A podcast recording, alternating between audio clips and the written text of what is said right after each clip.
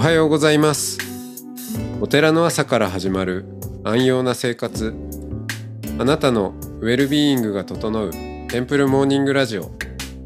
今週のゲストは宮城県気仙沼市曹洞宗正願寺副住職小黒沢和尚さんです。トークの後は音の巡礼のコーナー。全国各地のお坊さんのフレッシュなお経を日替わりでお届けします。このラジオはノートマガジン松本商家の北条庵よりお送りします。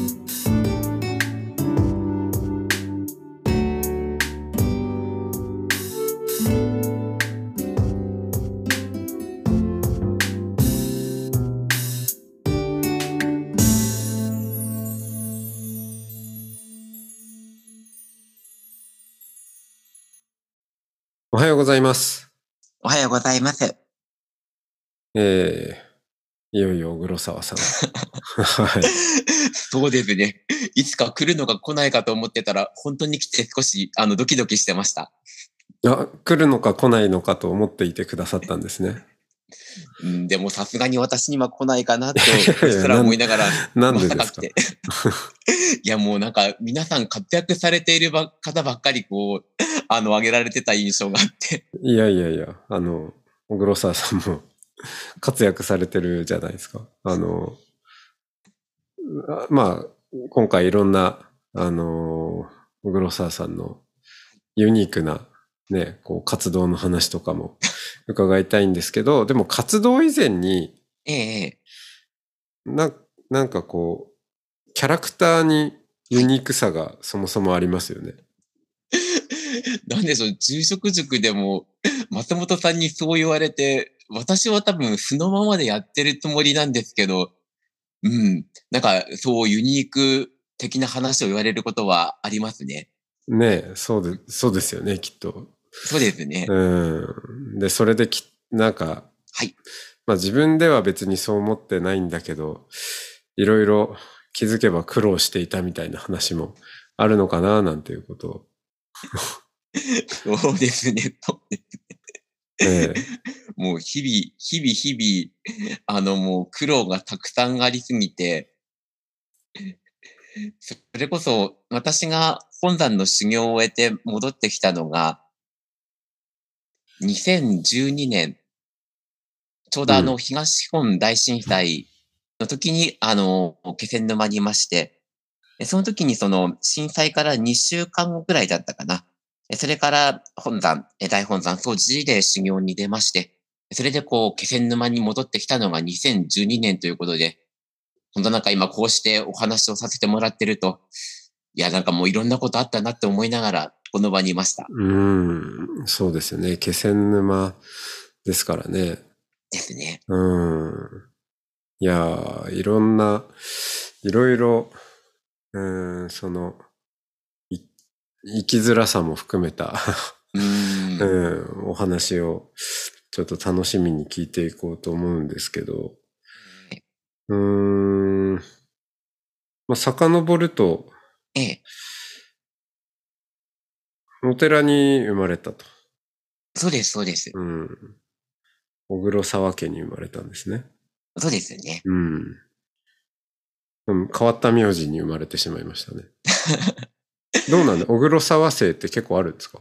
いえ、うちと、もともとの発祥が、あ遠野、遠野だったかな？あちらに小黒沢姓の方が一部いて、東園の親戚になってますね。あー。なんかそういえば、この前、あれ、長野だったかな？ええ。地方面に行った時に小黒沢っていう地名があって、お、なんか、ええ。まあ、つい反応しちゃうんですけど、あええ。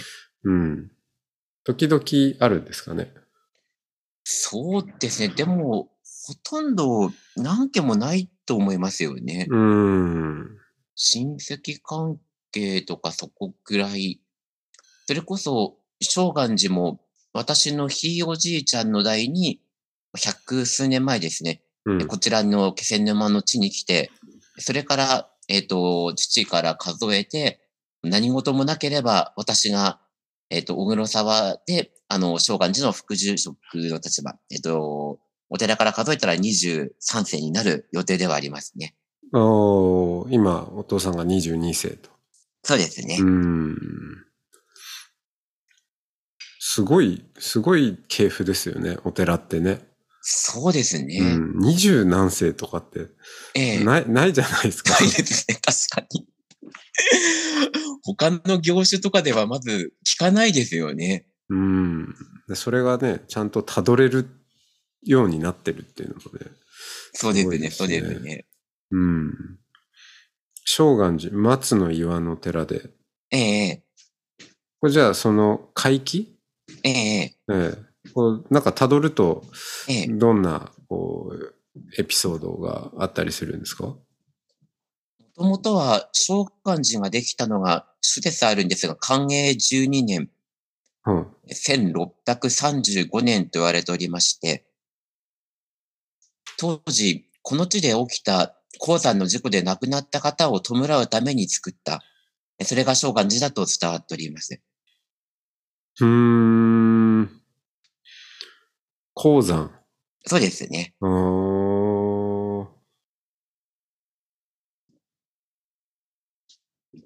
そうなんですね。それ、あの、誰が建てたんですか？そのみんなで建てた。そうですね。会期になっている方が、小野寺二平さんという方がおられまして、はい。の鉱山の管理を任されて行ってた方なんです。うん。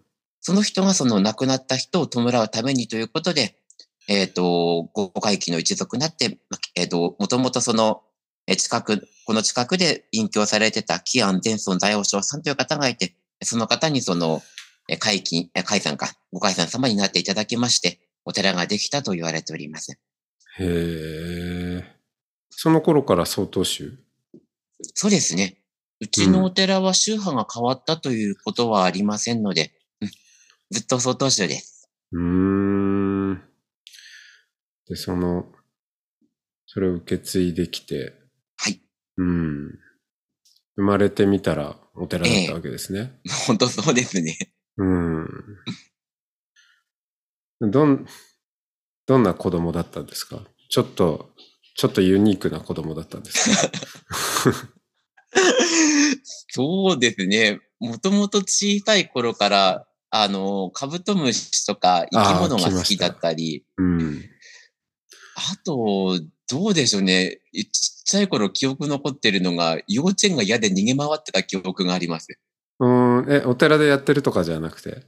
ええ、あの、普通に幼稚園に通っていて、はい。あの、うちの親とか、あの、ばあちゃんとかが探すのに手間取ってたような記憶があります。うーん。そこ脱走してどこに行くんですか？一番記憶残ってるのが、本堂の裏か、あとは、お不動様があって、お不動様の階段の下とかにいましたね。うーん。お寺の中って隠れるところがたくさんあるからね。あれですよね。そんなんで、そうなんです。探すの大変ですね。敷地が生地広いから、あの、うちの家族も探すの大変だったと思いますねう。ん。虫が好き。虫とか生き物。そうですね。うん。お寺の周りにはいろいろいるんですか？そうですね。たまにクワガタとか、カマキリとかこう飛んできたり、最近なんかはあの、ほお寺でもメダカを飼ってたりするんで、結構生き物にやかですね。うーん。生き物のええ。ん何が、何が好きなんですか？飼うことんその生態を見ること。多分、一連のサイクルを見るのが楽しいのかもしれないですよね。うん。メダカだったら卵で生まれて、だんだんこう大きくなっていって、またその子が親になって卵を産んでみたいな、まあ中で亡くなることもありますけどね。うん。ペットを飼う意識とまたちょっと違うんですかね。うーんペットですね、確かに。クワガタとか、うんカブトムシなんかもそうですし、私そう言われれば、哺乳類、爬虫類は飼わなかったですよね。うん。もうちょっとそれ以前のやつですね。そうですね、そうですね。そう言われ進たら。化、進化で言う。確かに。虫とかの方が好きだと思います。うーん。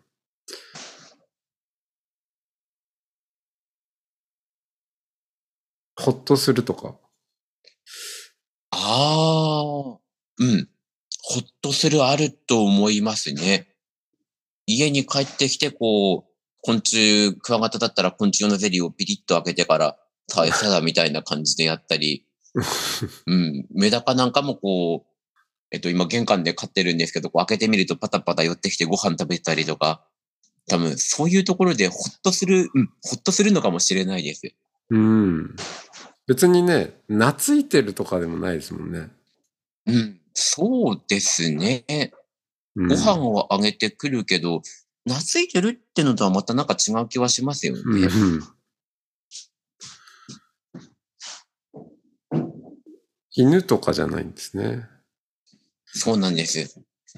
哺乳類はなんか行かなかったですね。うん。何かこう、自分の親近感があったりするんですかね？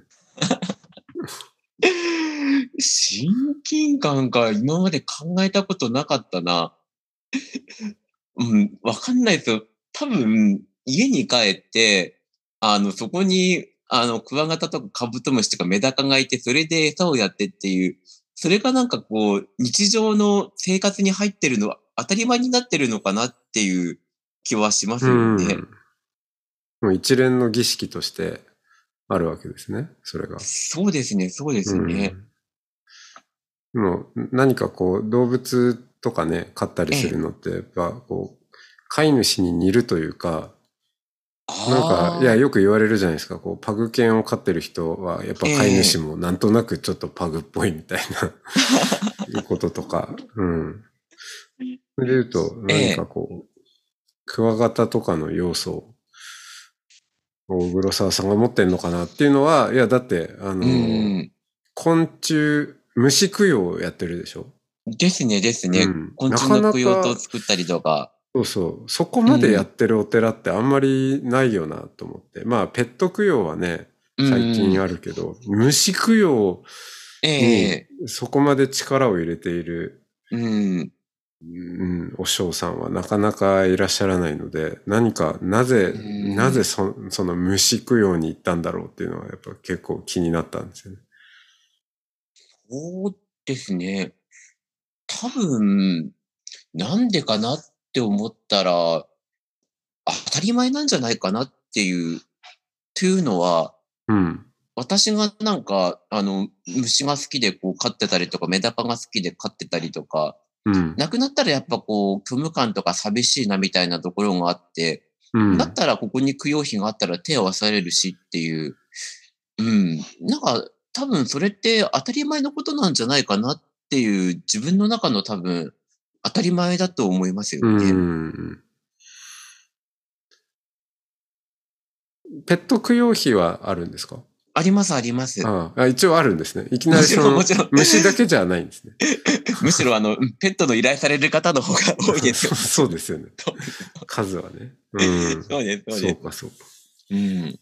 まあでも子供の頃からね、ええうん。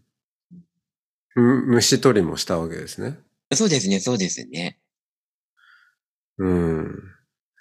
いやーあの、僕が全然虫好きじゃなかったので、そうなんですね。うん。なんでだろうな。この差は何から生まれるのかなとか思ったりして。う。うんん。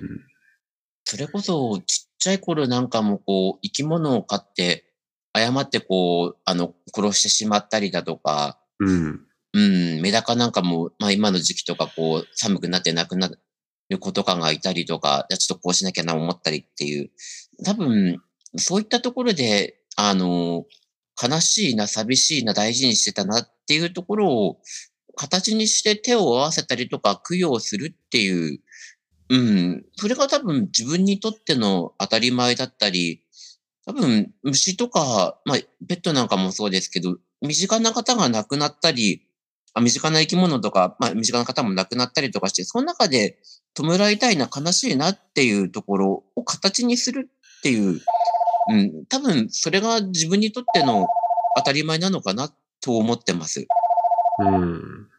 じゃあもう虫供養はええ小さい頃からしてたんですか？うん、ちっちゃい頃は、それこそカブトムシとかなくなったら土に埋めて手を合わせてとか、うん、うん。そんな形ですね。うん。それは別に、その、ええ、えーうちがお寺だからとか、僧侶になるからとか、そういうことでもなく。全く、まあ、関係ないと思いますね。うん。仏教っていうことええになんかこう、出会ったタイミングとかってあるんですか？うん。生まれた時から当たり前にあるものっていうところが出会ったところ、気がついたらこう、得度をしてたり、まあ、保線をして、今、まあ、本山に修行に行かせてもらって副住職になってたっていう、うん、生まれた時って育った環境から当たり前にあったっていう、それこそ、まあ、父がお坊さん、うん。えっ、と、やっててっていう、そんな感覚ですよね。うん。じゃあ、そ、そこに対して、まあ、よくあるあるで、こええ、う、ね、後を継ぎたくないとか、レールに乗りたくないとかって、まあ、ええよくありますけど、ですそういう感じでもなかっいや、それはありましたね。た。あ、それはそれとしてあったんですね。そうですね、そうですね。だから私も一回大学を卒業して、えっと、証券会社で3年働いて、でそれから本山に行って戻ったっていうところで、うん。ゆくゆくは継ぐんだろうなっていうところも思いながらも、うん、自分がやりたかったこととかやってみたいなっていうところで、うん、就職したっていうのがありますね。確かに。まあ、ストレートではないですもんね。確かに。そうですね、そうですね。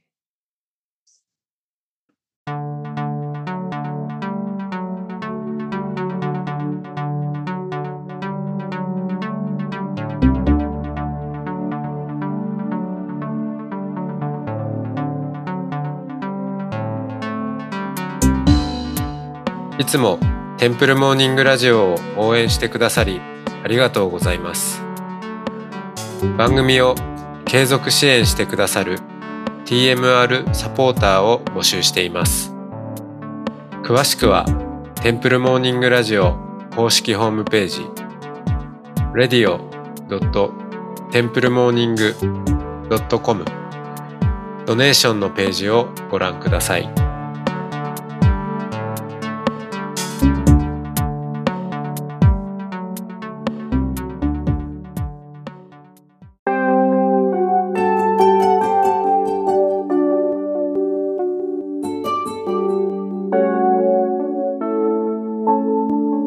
ここからは音の巡礼のコーナーです。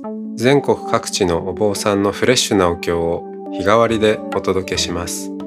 登場するお経やお坊さんに関する情報はノートマガジン音の巡礼をご覧ください。トークゲストへのメッセージやお経の感想などもノートマガジン音の巡礼ウェブサイトのコメント欄でお待ちしております。それでは今朝も音の巡礼いってらっしゃい。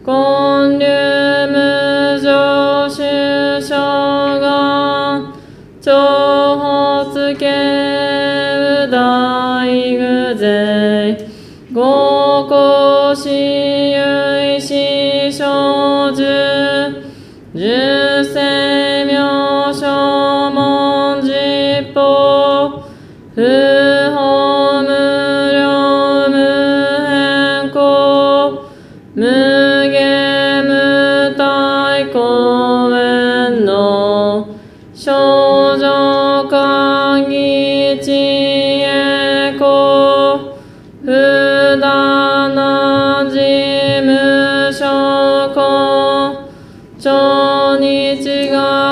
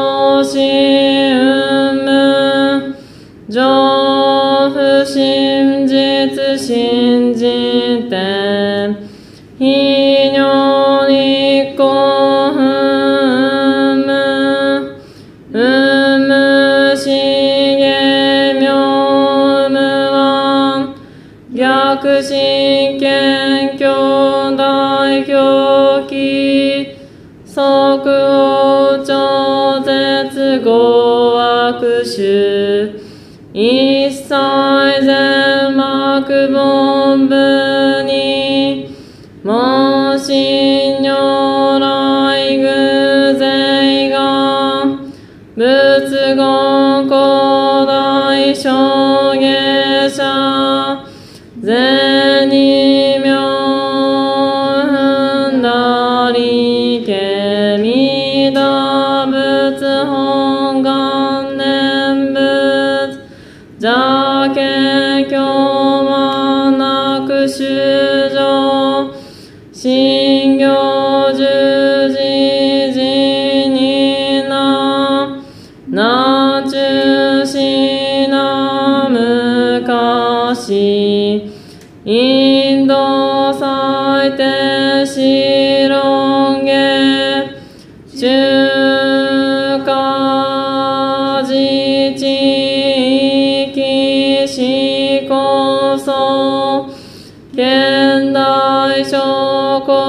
聖書い明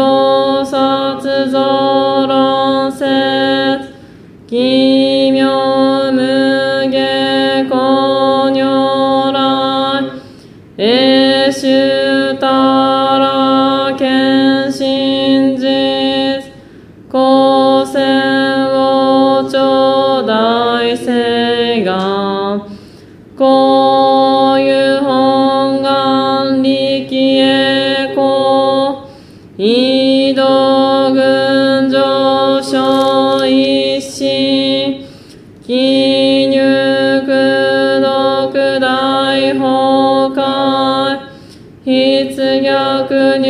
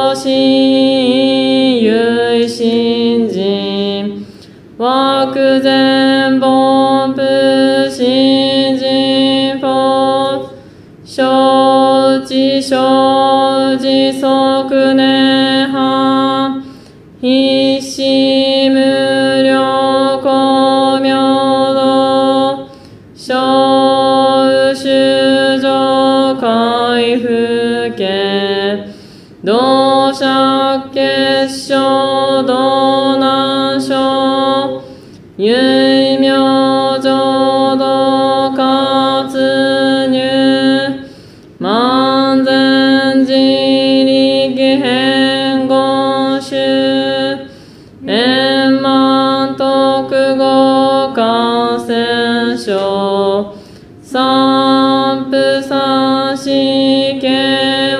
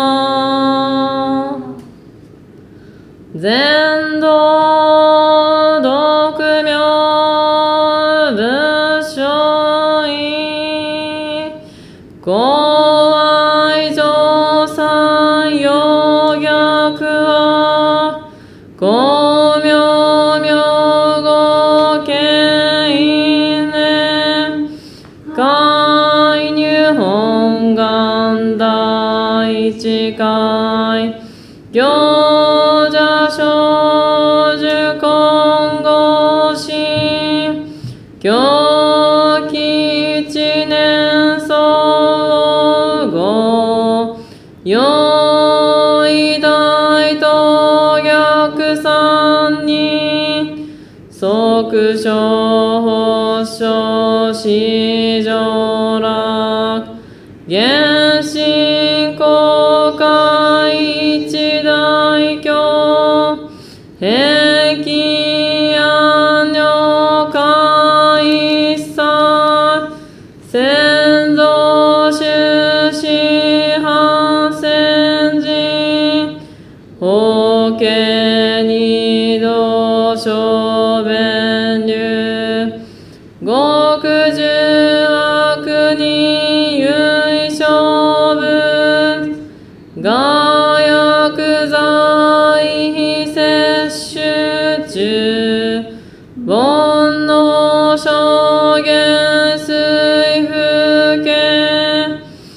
大非無権上昇。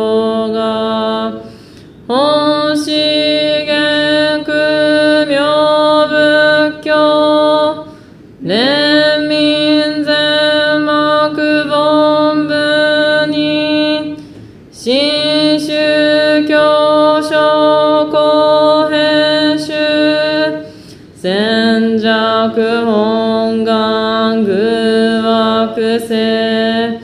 Yeah.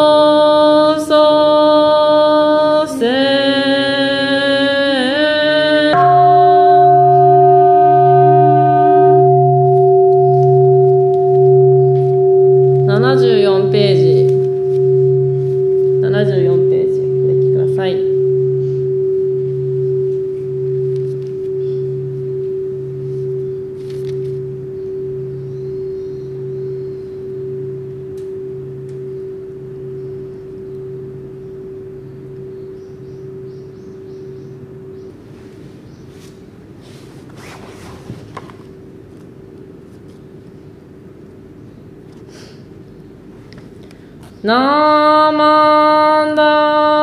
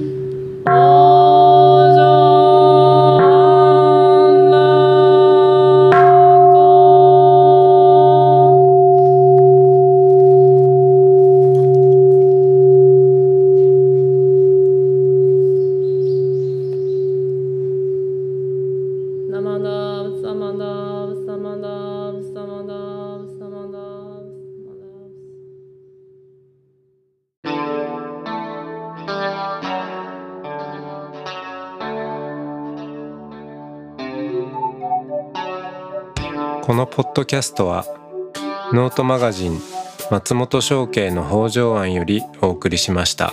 お経コーナーはノートマガジン音の巡礼のご協力でした。ゲストへのメッセージや番組の感想などはそれぞれのノートのコメント欄にてお待ちしております。それではまたテンプルモーニングラジオでお会いしましょう。